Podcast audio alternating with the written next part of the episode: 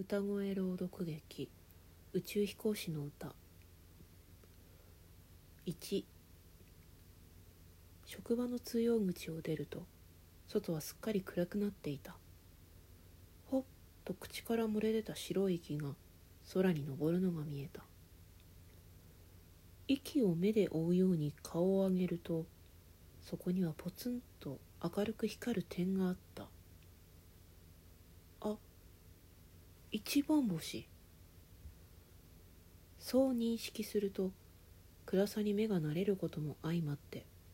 一つまた一つと他の星も見つかった。あれはシリウスかな？とすればもう3月だけれど空にはまだ冬の星座が広がっているのだ。はい。こんばんは。大久保リングです。フリーの俳優の大久保リングが愚痴ったり雑談をしたり朗読をしたりお芝居の宣伝をしたりする人生一人相撲という番組です。え冒頭でちょっとだけ朗読っていうかまあね音読しましたのは今私が準備をしている講演の本です。あの来年の3月になんとか講演をしたいなと思って書いております。歌声朗読劇宇宙飛行士の歌です。もうあの自分で書いておりましてで朗読劇という一応名目で今は小説のような文で書いてはいるんですけれども書きながらいや台本帳にした方がいいのかつまりセリフとと書きという作りにした方がいいのかこういうようにちゃんと小説風に字の文があってみたいな方がいいのかと悩みながら創作しています。で、まあ、今はですねとりあえず年内になんとか一校をあげたい と思っているところで、あの今読んだのはゼロ校っていう感じです。あの大体の流れは書いてあってあの1これは1章っていうか市場みたいな形かっこ1は大体もうこれでいいかなと思っててでその後まあ続いていく流れ的にまだあここは全然だなみたいなところがあるんですよ。そこだけ直せればまあ一応一向になるかなっていうことででもあのピアニストさん自分のあの歌の先生のところでお世話になってるピアニストさんに一応こう弾いていただくピアノ弾いていただくのは頼んでいるのでちょっとまあどういうイメージのものかっていうものをやっぱりお渡ししないとなと思って一応これをプリントアウトしてあのお渡ししたんですね。で明日、えっと、ちょっとまだ返事が来てないんだけど1曲だけ自分でその書いてるって言った曲がそれもいついつ書いてるって言ったかもう言ってないかもしれない？言ったよねあの歌詞を書いて曲を書いてもらったっていう曲の合わせ打ち一応明日することになっているので、まあ、それができたら一応曲は揃うっていう感じになってまいりました。あとの曲はあの自分がレッスンで使ってレッスンで持ってきてた曲であの表題作表題曲がその「宇宙飛行士の歌」っていう歌なんですけどもこれはあの私の本当に子供の時っていうかねティーンエイジャーの時に一番聴いていたであろう坂本真綾さん真綾さん坂本真綾さんという声優さんであり、まあ、歌手、まあ、超有名ですから別に今更私が説明する人でもないんですけどの歌宇宙飛行士の歌をメインに、まあ、主題歌的に使って作ったお話です。なんでまあそんな感じでとりあえず第1項なんとか年内頑張って書くぞっていう感じでで曲は歌をとにかく練習して日々日々なんかやってますって言うとまあ偉いねって感じなんですけどちょっとまあまああのー、ほぼバイトをしている日々でございます。まあバイトして生活して。でもう大体書いてあるのでずっとこう本に向き合ってるということはなくあそこどうしようかなってこうここからここまで直したいっていうチェックだけ本にしてあってあそこはどうしようかな。こうしようかなみたいなことを考えては思いついたら書き直すっていうようなことを繰り返している日々です。し。かし寒いですね。もうあの寒くて私はちょっとあの家で暖房あんまり使わないんですよ。暖房というかエアコンねあんまり使わなくて部屋が寒いのでこたつを今今こたつに入ってますし脱衣所にはハロゲンヒーター置いてあるんですけどやっぱどうしても家にいると活動がもうね下がっていくんですよ。もうあんまり何もしたくないっていう感じだし。で、まあ、バイトもね精出さないと公園のお金を稼げないのでですね。せっせと稼いでおります。うん。で今日はすごくこう落ち込んでたんですよ。だからちょっとその落ち込んでたことをねあのちょっと文字にしたためてたんです。あのまあ落ち込んでたことっていうかこういうことがありました。まあツイッターにするつぶやきみたいなことなんだけどでもなんかつぶやきで書いちゃうとさなんか良くないなっていう気がしてまあいつも書いてんだけどあのこ今回はなんかちょっと実調して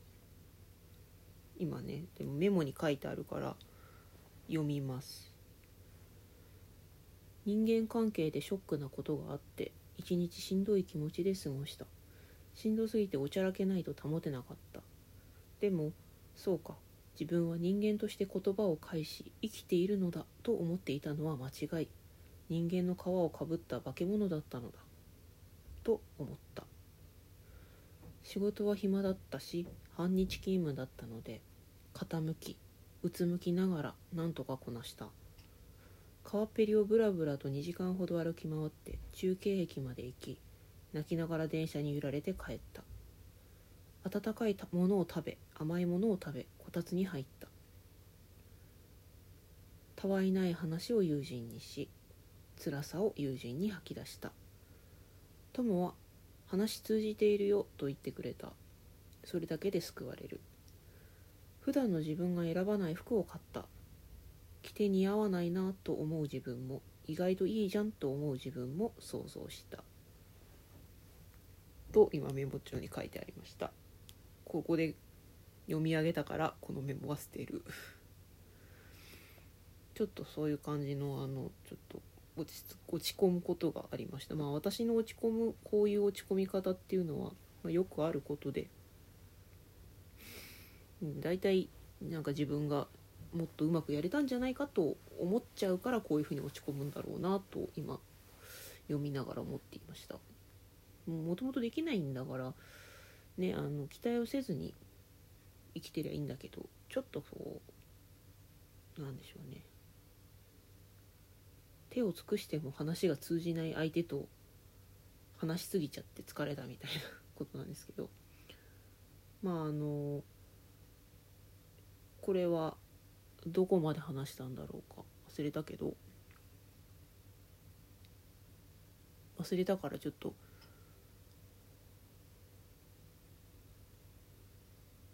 大まかに話しますけど、まあ、今好きな人がいて。好きな人は多分私のことは好きじゃないんだけど。まあ暇つぶしに多分話をしてくれてるんだと思うんだけれども。その人とこう話をしていると話が通じてる気がしちゃうんだけど全然通じてないのね。でそれを面白いそれでも面白がれてるっていう状態がずっと続いてまあ本当に通じなくて苦しくなって怒ったり訴えたりしてまあお互いなんとなくそれで譲歩し合ってというか私の方がしょうがねえなと思ってで私がわーって怒っても相手は一応そんなことで怒る必要はないというだけ言って別に謝りはしないしで私ばっかり謝ってるけどそれでもまあ受け入れてくれるというふうに感じてたから自分が。まあそのまま話を続けていたんだけれどもまあちょっと本当に話が通じないんだなっていうことをこう積み重ねてしまった結果そうか自分がいけないのかと。そうこんなに話が通じないっていう人にわざわざ時間を割いてこんなにしてるのにっていう風になってしまってかつ自分が傷つくっていうそういうことをしてしまうっていうのは自分がおかしい人なんだという気持ちになってしまってさっきのような文章になりました。で実際それを他の人にそれはもうダメだと。もっと早い段階で分かるっていたじゃないかって散々言われたんだけどそれでもその面白がれる気でいたっていうかさつい、まあ、好きになっちゃってたからなっちゃってるから話しかけ続けてしまったんだけどやっぱりちょっと問題があるよなとこんなにしてしまうのは。だからちょっとなんでしょうね。私はまあねその化け物だったんだっていうのは、まあ、自重ではある自重しているの自重じゃなくてあの自分を嘲笑しているという自重だけど何かちょっと私の考え方の変な癖なんだろうなと思って、まあ、ちょっとほんと気をつけなきゃいけないなと思いましたそんな話でした。うん、まあねあのお前それ本当に良くないよって言われた言った言ってくれた年上の友達はですねまあ自分私に対してそれは本当に病院に行った方がいいって前別の別の話だったんだけど言ったことがあるんだけれどもああ自分は確かにちょっとそろそろどっか病院に行った方がいいんだろうかというのはその変な考え方の癖があるっていうのがねちょっと思い始めました。うん。まあ今何でも病院だからね病院行けばいいってもんでもないとは思うんですけど何にしてもそれで自分の生き方が生きづらさを感じているというのであればね何かちょっと方法は取った方がいいんだろうなと思いました。そんな感じかな。3月の公演もう少し状況が決まったらまたお話しします。では。